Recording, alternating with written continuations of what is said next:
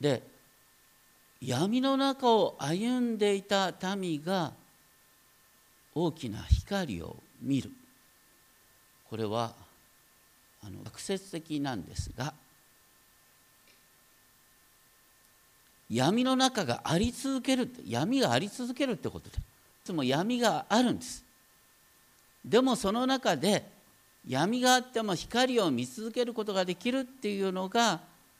救いなんだ。いうことなんです。最近ねあのテレビを見るとエルサレムのことが改めて話題になっています。今から2000年前のユダ人たちはローマ帝国から独立を願っていた。当時のユダ人にとっての救い主っていうのはローマ帝国の支配から解放してくださる救い主だった。しかしイエス様はどうだったかっていうと、ね、右の方を打たれたら左の方を向けたらいいんだよ。1マイル歩けって言われたら2マイル一緒に歩けばいいんだよ。って言って戦うことを否定しました。かえって政治的軍事的な対立関係を招く。その様子を見てですねイエス様は十字架にかかる少し前に「ああエルサレムエルサレム」って泣きました。また23章37節に出てきますがそれはエルサレムが廃墟となるっていう悲しみでした。現代まで続くエルサレムの問題。それは問題を力で解決しようとするところから生まれた。イエス様の警告から40年後に何が起こったんですか？ローマ帝国がエルサレムを包囲してエルサレム神殿を廃墟にしたんです。それから2000年間そのままなんです。どうしてエルサレム神殿が廃墟になったかっていうとユダヤ人が力で問題を解決しようとしたからです。それは現代の警告でもあるんです。現代のあのエルサレムの問題をアラブ人もユダヤ人も満足できる解決はあるかっていうとどんなに頭を使ってもないんです。神の時を待つしかないんです。可能が可能になる時を待つしかないんです。これは私たちの現実と同じです。私たちの周りにはいつもいろんな問題がある。でも多くの場合問題を解決しようとして別の問題を生み出してしまうんです。神の時を待つことができないから。当時の人々が待った救い主それはダビデの子って呼ばれた。ダビデの子っていうと強いっていうイメージがするんですけどもでも今まで皆さん一緒にダビデの生涯を見て何を感じた？ダビデの凄さっていうのは聖書が描く凄さっていうのは何かというと軍事的な強さっていう以前に不条理のただ中で必死に神様にお祈りした方ですよね。ダビデは何よりもの指導者なんです。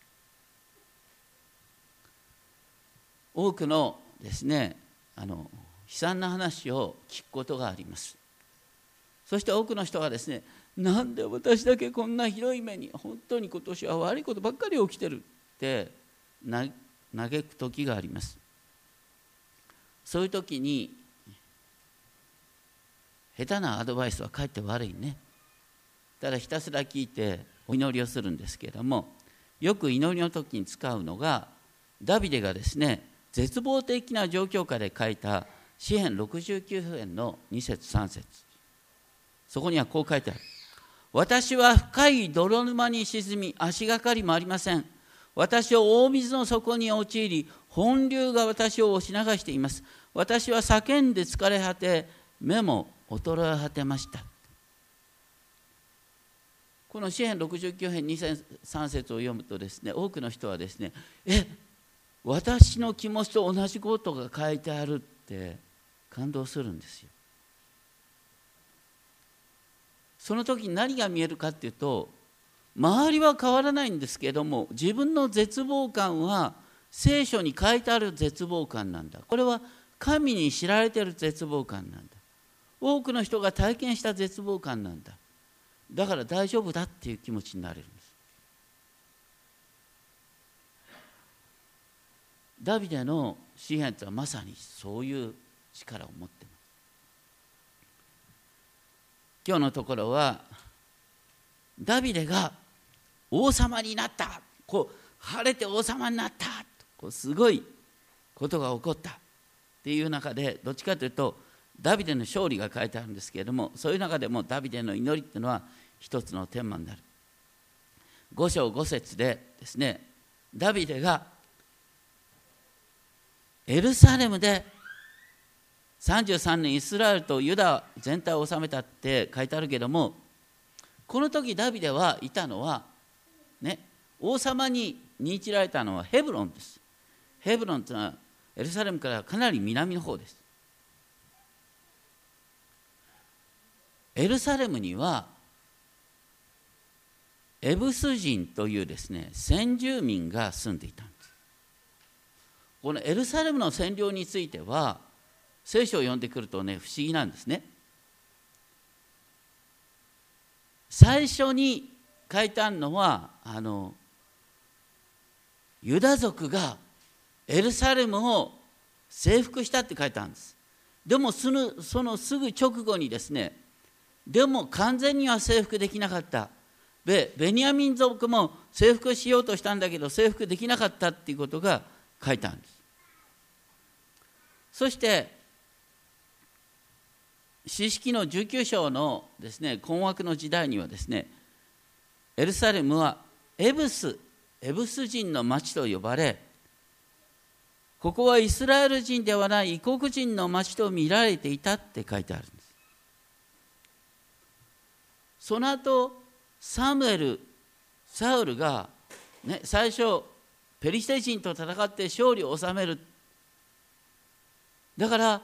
あのイスラエルが比較的安定していた時代にあってもエルサレムは占領できなかったエルサレムはエブス人の町であり続けたんです。だからエブス人が周りユダヤ人に囲まれながら自分たちの町を守り通してきたっていう誇り高い町それがエルサレムなんです。エルサレムっていうのはそれほどに周りの国から攻撃を受けてもですね保つことができる要塞のような町だった。だから5章6節ねダビデがですねエルサレムを襲おうとしてるってことが分かった時にそこに住むエブス人はこう言った。目の見えない者どもや足の苗えた者どもでさえダビデを追い出すことができる、ね、日本語で言うと女子供でもダビデに勝つことができるっていう感じなんですね。しかしそれを聞いてダビデは不思議な策を練った。五章八節。水汲みの地下道を通ってエルサレムを攻めるってことエルサレムは昔からですねエルサレムの唯一の水源というのがギホンの泉となっててそれは城壁からちょっと離れてるんです。町が包囲されるとですねギホンの泉から水を汲むのが危険になるんです。どうするかっていうとですね地下道を通ってギホンの泉に至るっていう道を彼らは作ったんですね。この時からあったんです。で後でですねあのヒゼキヤっていう王様が南の方にですね地下道を作りますけれどもあのこの時からですねあの、えっと、こうギホンの泉からまっすぐですね通る50メートルぐらいの地下道っていうのは掘られていたんです。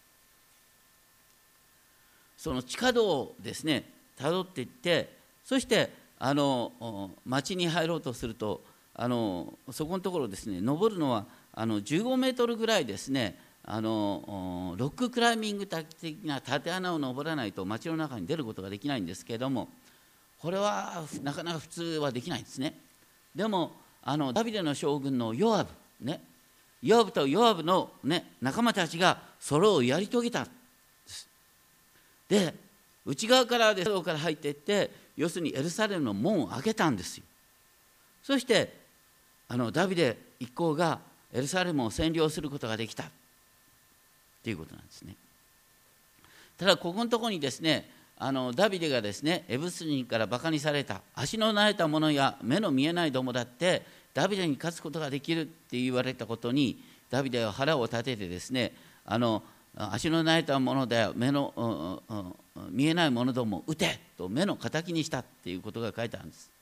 でもねここで言ってるより大きな枠で言うとですねその後目の見えないものや足の慣れたものは王宮に入ってはならないっていうこれはどういうことかっていうとですね要するに神様は完全を望まれる中途半端は嫌われる。どうしてかつてユダヤ人がですねあのいやイスラエルの民がエルサレムを占領できなかったかというと一度占領してもその後徹底的にそこを占領するっていう神様の命令に背いたからなんです。神様は不徹底を嫌われる。ね。それがゆえだった。だからダビデはこの時に改めて改めてですねいわゆるヨシュアの時に実現するはずだったエルサレム占領をですね成し遂げたということなんですね。でそれ以来この町は五章九節ダビデの町と呼ばれるようになるそしてダビデは一周するミロの内側に町を築いたって訳すことができるんですがミロってのは城壁テラスのようなもの要するに城壁とともにですねその中にあの部屋ができる家が建つっていうような形のですねあの形なんですけれどもダビデは要するにこの要害に住み町を築いたっていうことが大切エルサレムの立地条件っていうのは、ね、ユダの割り当て地とベニヤミンの割り当て地の真ん中に属するんですね。だからイスラエルの中で比較的ですねえー、真ん中に位置するところということで立地条件もとてもいいんです。そういう中で5章の10節ダビデはますます大いなるものとなったと書いてあってそれに続く文章はそれは万軍の神主が彼らと共におられたから主がダビデと共にいたからダビデは大いなるものとなったんだっていうことが書いてあると理解できます。そして主がダビデと共にいたっていうことが強調されるのはそのはるか十数年前にダビデがまだ高顔の美少年であった時にねサムエルから油注ぎを受けて以来、ね、主の霊がその日以来ダビデの上に激しく下った。そして主がダビデと共におられてダビデはサウルの前で盾事を引いてダビデをあのサウルを慰めることができたっていう話がありますね。とにかくダビデの上に主の霊が注ぎそしてダビデは賛美の歌を奏でた。その後ペリシテ人のゴリアテにも勝った。主が共におられたから。そういう流れが今ここで改めて強調されている。そういう中でですねなんとあの 次に出てくるのはですねあの5章11節ですけれどもあのイスラエルの北の端の海岸沿いのあの自由貿易都市ね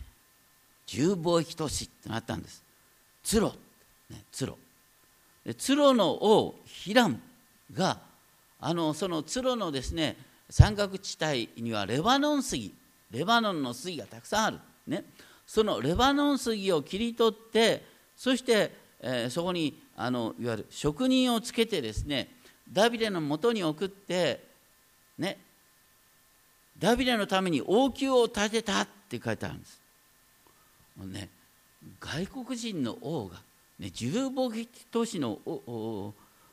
ツロのヒラムがですねダビデの家を建てるのを手伝ったっていうのはこれはすごいことなんですね。そしてダビデの家族も増えていく5章12節ダビデは主が自分をイスラエルの王として固く立て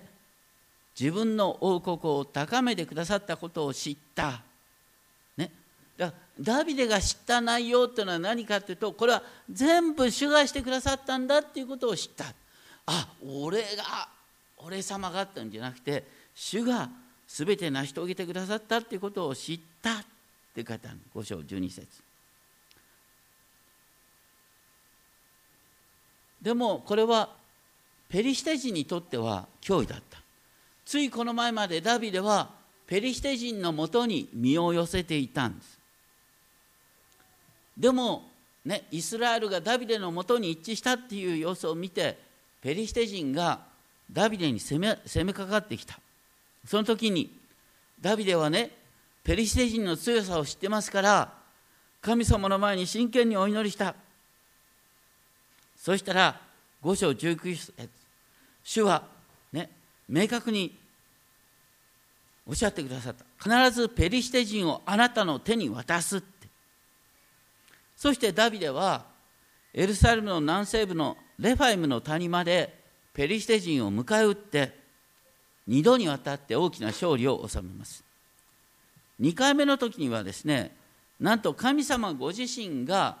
あの今度は真正面からじゃなくて彼の背後に回れっていうふうにですね指示をしてくださる。その時になんとですね主ご自身が先に行ってペリシテ人を撃ってくださるっていうことが書いてある。その結果として5章25節。ダビデは主が彼に命じた通りにしゲバからゲゼルに至るまでペリシテ人を撃った。ゲバからゲゼルっていうのはゲバっていうのはエルサレムの北北西10キロぐらい。ゲゼルっていうのはエルサレムの西約30キロぐらい。要するにですねベニヤミンからエフライムの南部に至る地域をイスラエルのものとして再び奪い返すことができたっていうことなんです。ペリシテ人は逃げるにあたってですね元来た道を逃げるんじゃなくて大きく迂回して逃げざるを得なかった。それほどにペリシテ人の敗北は決定的になったっていうことなんです。本当にねかつてはついこの前までねダビデはサウルの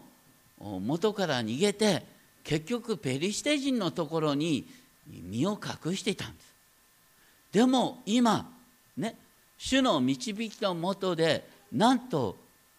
自分が身を寄せていたペリシテ人に圧倒的なことができたってことですね。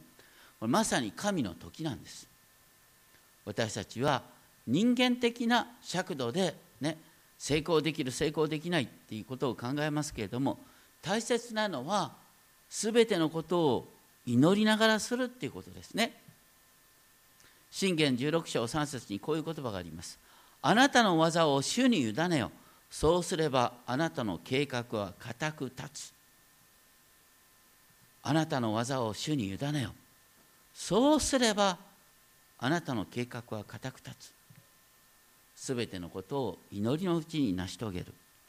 それがダビデが私たちに示してくれた模範です。そういう中でですね、ダビデはね、エルサレムを平定した後何をしたかっていうとですね神の箱を6章2節ですね神の箱をユダのバーラからエルサレムに運ぼうとする。これはどういうことかっていうとですね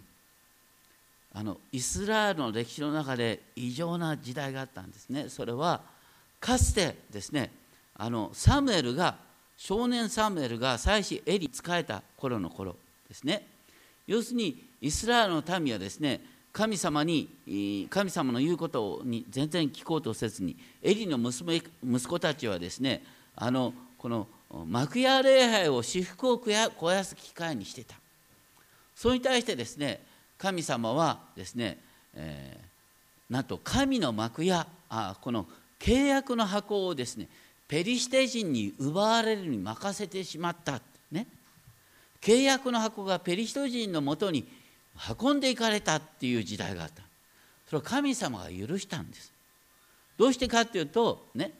契約の箱をですね祭司たちが私服を肥やす手段に使ったからです。みんなが生贄を捧げに来たらねそれによって祭司がおいしい肉を食べることができるなんて。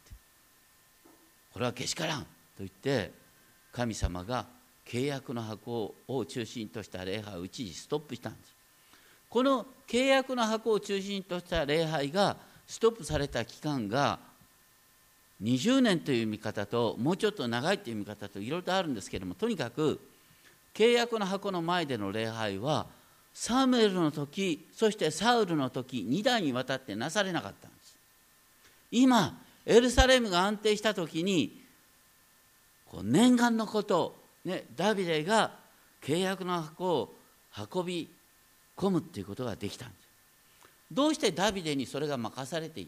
任されたんだと思いますか？神様は何で一時契約の箱を中心とした礼拝をストップしたんですか？それはね民が契約の箱をまるで偶像のように使ってこれがあれば大丈夫みたいな形でね大切なのは神様の御言葉を聞く。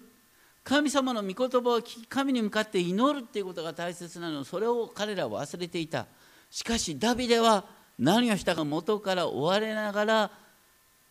神様の御言葉を聞き神様に祈るっていうことを繰り返し体験しそれを民に広めることができたんです。だからダビデの凄さっていうのは苦しみのただ中で神の御言葉を聞き神に祈るというですね対話を積み重ねたってこと。だからダビデには契約の箱を中心とした礼拝を復興する資格があったんです。そして神の箱をですね置かれている場所だいぶ僻地からですねエルサレムに運び入れる。その時はあらゆるですねあの音楽家をですね用意してそして神を賛美しながらですねあの契約の箱を運び込んだんですけれどもそこでとんでもないことが起こった。この時にですねあのダビデにきちんとですね中言してあの忠告してくれる人がいなかったせいだと思うんですけれども彼らはなんとですね契約の箱を牛に引かせた車の上に置いて牛に引かせたんです。これってやっていいことですか？これはねありえないんです。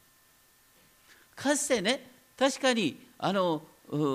ッシャに引かれてペリシテの地からですねユダに戻ってきたよ。これは費用自体だからしょうがない。でもね民数記に書いてあるのはね契約の箱っていうのは本当に聖なるものだから人間が見たら直接見たら目が潰れる。目が潰れるとは書いてないけど神の裁きを受けるって書いてあるね。触るなんてとんでもない。だから運ぶ時にはですね決して触らないように見ないようにしながら後ろ向きになってですねそして契約の箱にあのジュゴンの幕をかけてそしてそこのところに棒を通すところがあるんです。ね、箱に触れないようにしながら棒を通してですねそれをレビ人の中のしかもケハテ族が担ぐっていうことが決まりだったんです。それをね牛車に運ばせたんです。でだ途中でですね牛牛がねなんかよろめいたかなんかでね箱がひっくり返りそうになったでその時ウザっていう人がですねこう手を差し伸べてねあの転がらないようにその途端ですねこの神の箱に手が触れたウザさんは立ちどこに死んでしまった。神の契約の箱に手を触れたから。これね神の契約の箱に手を触れたら死ぬってそれは前々から書いてあるんですよ。その通りのことが実現しただけなんですけれども。ダビデは急に怖くなっていやこんな恐ろしいものをねエルサレムに運ぶことはできないって一瞬たじろぐんですでもね契約の箱が置かれた周りの人々が祝福されたっていう様子を見てですねダビデは再びですね運び入れる勇気を持つ。そして今度はきちんとですねあの民数記の4章をですねきちんと勉強し直してですねあこれはこうしたらいいんだなっていう形で運んだ。でしかもその時にどうしたかっていうとですねなんか主の箱が6歩進む旅ごとに運ばれて運ぶ人が6歩進む旅ごとにですねダビデはなんと肥えた牛に生贄を肥えた牛を生贄として捧げた。そればかりかダビデはですねあの ここで、えー、天布のエポデっていうのはこれはね比較的簡単なですね6章14節ですがあの簡単な祭祭祀の服なんですね。あのそれを着ながらですね彼はあの主の契約の箱で踊りまくったんです。これはすごい。力の限り跳ね回ったって書いてあるんですね。要するに主をお迎えできるってことがいかに嬉しいかっていうことを全身全霊で表現したんです。そして主の箱は6章15節16節ですね。あの このダビデの町に入っていた。そして6章17節ですね。天幕の中に安置した。そしてダビデは主の前に全焼の捧げ物と交わりの生贄を捧げた。これはねあの主の契約の箱の長い旅がということなんですね。主の契約の箱はいつできたかっていうと、ね、シナイ山で立法を受けた時に契約の箱が作られたんですよ。でシナイ山で契約を受けた時からね数百年間荒の中を旅し続けそして主の契約の箱はついにダビデの町に落ち着いたんですゴールに達したんですこれはすごいことですまさにこう新明記12章に書いてあるんですけれどもイスラエルの真ん中に主の箱が置かれることによってイスラエルの真ん中に主が住むことによってイスラエルは無敵の国となる。それが実現したんです。ところがその重大性が分からなかったねあの自分の意に反してもう一度あのダビデのもとにですね嫁いできたサウルの娘ミカルはですね6章16節にあったようにダビデが主の前で跳ねたり踊ったりしているのを見て心の中でダビデを蔑んだ。そればかりか6章20節で嫌味を言った。イスラエルの王は今日本当に威厳がございましたね。自分の家来の前で女奴隷の前で裸になって踊ってたじゃないのってバカにした。別にね裸になったわけじゃなくてその姿がまるで裸踊りに見えたってことなんですね。それに対してダビデはミカルに対してこういった6章21節。私を選んで主の民イスラエルの君主に任じられた主の前で私は喜び踊ったんだ。ここで書いてあるですね。イスラエルの君主に任じられたって書いてある君主っていう言葉は多くの英語訳はプリンスって訳されてるんですね。プリンスとキングは違うんです。なんで自分をプリンスって呼ぶかっていうとですねキング王はイスラエルの神ヤーウェである。私はそのキングのもとでのプリンスだって言ってるんです。あくまでも大切なのは王が真の王自分は真の王ではなくて真の王はイスラエルの神ヤーウェなんだ。で私はそのヤーウェに可愛がられているプリンスとして喜び踊ってるんだよっていうことを言ってるわけです。そしてその中に暗にねその前の王のサウルの失敗を込めてる。サウルは何かっていうとサウルは王としての振る舞いを誰よりも大切にした王としてのかっこよさをいつもきあの考えてて神様から退けられたんです。それに対してダビデは自分の見栄えなんか気にせずにとにかく本当の王はイスラエルの神ヤーベなんだっていうことを喜び踊ったんです。ダビデが作った詩篇96編にですねこういうのが主に歌え。栄光と力を主に着せよヤーベは王である。イスラエルの王はダビデではなくてヤーベであるっていう告白をしながら歌っているそして真実に民を裁くのはあくまでもヤーベであって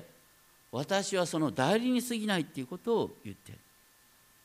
私たちもこれを見るときにですね本当に誰の目を気にしながら生きてんのか人の目を意識しながら神に背いたっていうのはサウル。ね。人からバカにされながら人から裏切られながら必死に神様にすがり続けたっていうのがダビデだ。私たちはそのダビデの姿勢に習うんだよってことです。でそういう中で面白いことが出てくる。それが7章1節から。ね先ほど読まれた。王が自分の家に住んでいた時のことである。主は周囲のすべての敵から彼を守り安息を与えておられた。そういう中でダビデはこの私はレバノン杉の豪華な家に住んでいるのに神の箱はまだ天幕の中にある。これは恐れ多いことだ。と言ってダビデさんは預言者ナタンに尋ねる。ね。神様のために立派な家を建てて差し上げたいんだって言う。ナタンは最初それに賛同するんですけども主はナタンを通してダビデにこうおっしゃった。7章5節。ダビデよお前が私のために私の住む家を建てるっていうのか。ある意味でちょっとね皮肉を込めて言ってんだよね。被造物の分際で創造主のために家を建てる。っていう話だ。これはねこういう例えを考えたらいいと思うんですけどね。あの大豪邸に住んでるね、えー、坊ちゃんがいる。大豪邸に住んでる坊ちゃんがねもう本当に大きな家。大きなリビングの中で。でその中でねあの自分だけが入れる、ね、家を作って喜ぶ、ね、大きなレゴを買ってもらってですね自分だけの家を作ってですねあこれ私の僕の家と言ってその中に住んで。でこれ楽しいなって。お父さんとお母さんのためにもこういうレゴの家を作ってあげようかなって言ってお父さんとお母さんに「ね僕が家を父ちゃんと母ちゃんのために家を建ててあげるよ」って言ってる姿に似てんだよ。ね、要するに大きな家に住んでるんですすでに。で自分の建てた家を喜んでですねそしてあの神様のために家を建てようあのだけどねこれ微笑ましいでしょ？微笑ましい。だから神様もダビデのそのことをね、えー、えおお生意気にも俺のために家を建てるのか？なんて言うんじゃなくてね？神様もねああお前はそのね豪邸に住んでる坊ちゃんと同じようないい気持ちになってるんだよねっつって。でそういう中で主はダビデに優しく語ってくださる。それが7章の8節からの言葉ですね。7章8節からの言葉主の言葉。飛び飛びに読んでいくとこういう感じです、主はダビデにこうおっしゃる私はあなたを羊の群れを追う牧場から牧場から取り我が民イスラエルの君主プリンスとした。我が民の民のために私は一つの場所を定め民を住まわせてきた。こうして私はあなたにすべての敵からの安息を与えたんだ。主はあなたに告げる。主があなたのために一つの家を作ると。私はあなたの身から出る世継ぎの子をあなたの後に残し彼の王国を確立させる。あなたの家と王国とは私の前に常しえまでも確かなものとなりあなたの王座は常しえまでも固く立つ。この5節から16節の主のお言葉にはですね23もの一人称の動詞形が繰り返される。これ言ってることはお前がやるんではなくて私がお前のために住んだ。私が家を建てる。私がダビデの家を建てるんだっていうことを繰り返しておられますそれをまとめるように7章27節ではこう書いてある。7章27節。イスラエルの神万軍の主はこのしもべの耳を開き私があなたのために一つの家を建てると言われた。そして実際には神殿を建てるのはダビデの子なんですけれどもダビデの身から出る世継ぎの子が神殿を建てるっていうこととと主の宮沢を退避させる表現が7章13節に出てくる。7章13節ね。彼は私の名のために一つの家を建てる。私は彼の王国の王座を常し山でも固く建てる。ということです。主がおっしゃってるのは神の家を建てるのはダビデの子である。そして何よりもダビデの子の家がずっと立ち続けるっていうことを可能にしてくださるのは主ご自身である。だからダビデが神の家を建てるって言ったことに対して神様はいや私がダビデの家を建てるんだよ。ダビデの家を建てるっていうのは住む家を建てるっていうんじゃなくてダビデの王座を建てるんだよ。王座ダビデの王座を永遠に続くものとするんだよっていうことを言った。しかも7章14節15節に書いてあるのはねかつてサウルの家は滅ぼされた。しかしダビデの家は永遠に滅びないんだよっていうことを約束しておられる。私たちはねクリスマスの旅ごとに予言の成就っていうでしょ？イエスが予言を成就するものとしてダビデの子として生まれた。その予言って何なんですか？このサムエル記7章なんです。サムエル記7章を知らずしてイエスがダビデの子として誕生したっていう話は出てこないんです。ね、いや今まで知らなくてもいいです。僕も昔知らなかったから。でもね今後当教会に集う人はねちゃんと分かっててください。ね。キリスト予言。あサムエル記第27章ねって。常識なんだよこれは。これ分かってないとクリスマスストーリー成り立たないんです。ただその時にねダビデの子って言った時にみんな思い浮かべてああダビデさんはゴリアテに勝ったってね。だけどね残ってるのはゴリアテに勝ったことじゃなくて私たちに残ってる最大のダビデの遺産って何なんですか？詩篇の祈りじゃないですか。それで主の前に喜びを踊ったことじゃないですか。あのモーセは私たちに神様がどのような方かっていうことをモーセ五章を通して示してくれた。んですでもダビデは私たちにすごい遺産を残してくれたんです。それは祈りなんです。祈りと賛美なんです。ダビデなしに現代の教会の礼拝はありえないんです。いかなる音楽もありえないんです。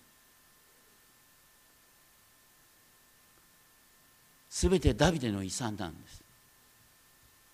そしてダビデはこのね主のお言葉を聞いた時に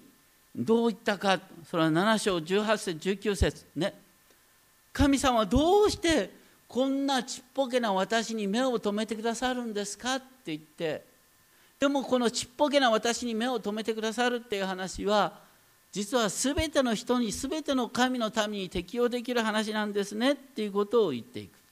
ここから一番最初に読んだ詩篇8編が出てくるんです。で詩篇8編の中心は何かっていうとね私たちの存在は神様が私たちに目を留めてくださったところから始まるんだ私たちはね、知らないうちにですね自分のようなちっぽけなものがですね神様の前に立つ資格はないって言うんですけれども中心は何かっていうとこのちっぽけなものに神様が目を留めてくださって私をですねあの神の民神の子供としてくださったってこと。それは全て、ね、自分が勝ち得たんじゃなくて神様が私たちに目を留められ心を止められ顧みてくださった結果なんだ。だから私たちの信仰とは何かっていうと自分が神様を信じるっていうんじゃなくて神様が私にご自身を経してくださって私が信じることができるようにしてくださった。こんな私が神のことをされた。でその感動が分かるのは自分の罪の意識が深くなればなるほどこんな罪人には神様は目を留めてくださったんだなっていうことが分かる。だから罪の増し加わるところには恵みをも満ち溢れましたっていうね逆説的な言葉が出てくる。でしかもこのサムエル記第2の7章の、ね、ダビデ契約を引用しながらですねあのエレミアは面白いことを言ってる。エレミア書33章の19節からのところですがまあお聞きください。言ってることはですねエレミアの時代っていうのはこれからダビデからですね400数十年後にあのエルサレムが滅亡するっていう時エルサレムが滅亡するっていう時にもうこれで夢も希望もなくなったってみんな思ってる時に神様エレミアを通しておっしゃったね。決まった時に太陽が昇る、ね、決まった時に月が昇る。決まった時に季節が来る。っていうのは実はこれは神様がノアと結んだ契約のゆえなんだよ。神様がノアとの契約を守ってるから決まった時間に太陽が昇るんだよ。神様は契約を守り通すんだ。だからダビデの契約は必ず守られるんだって言ってるわけですだって不思議ですよね。あの地軸の適度な傾き方から始めて。ね。こうもう何千年も前から同じ速度でね地球は自転をし続けてんだ。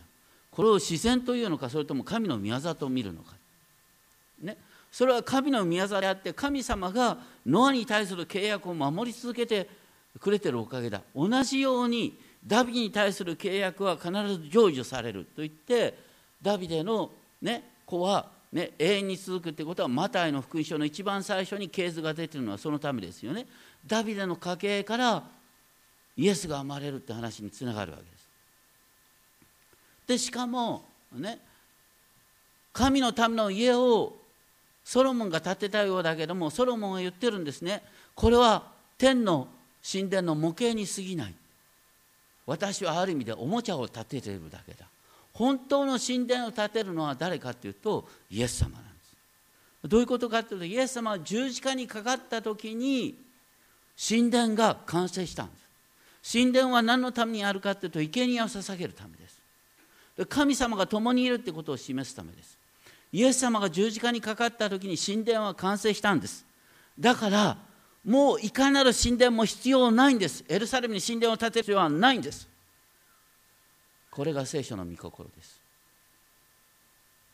だから私たちはもうエルサレムをめぐって争う必要はないんです。そして改めて言います。ダビデの功績は独立王国を作った以前に神殿礼拝を復興した。そして賛美を復興した主への賛美を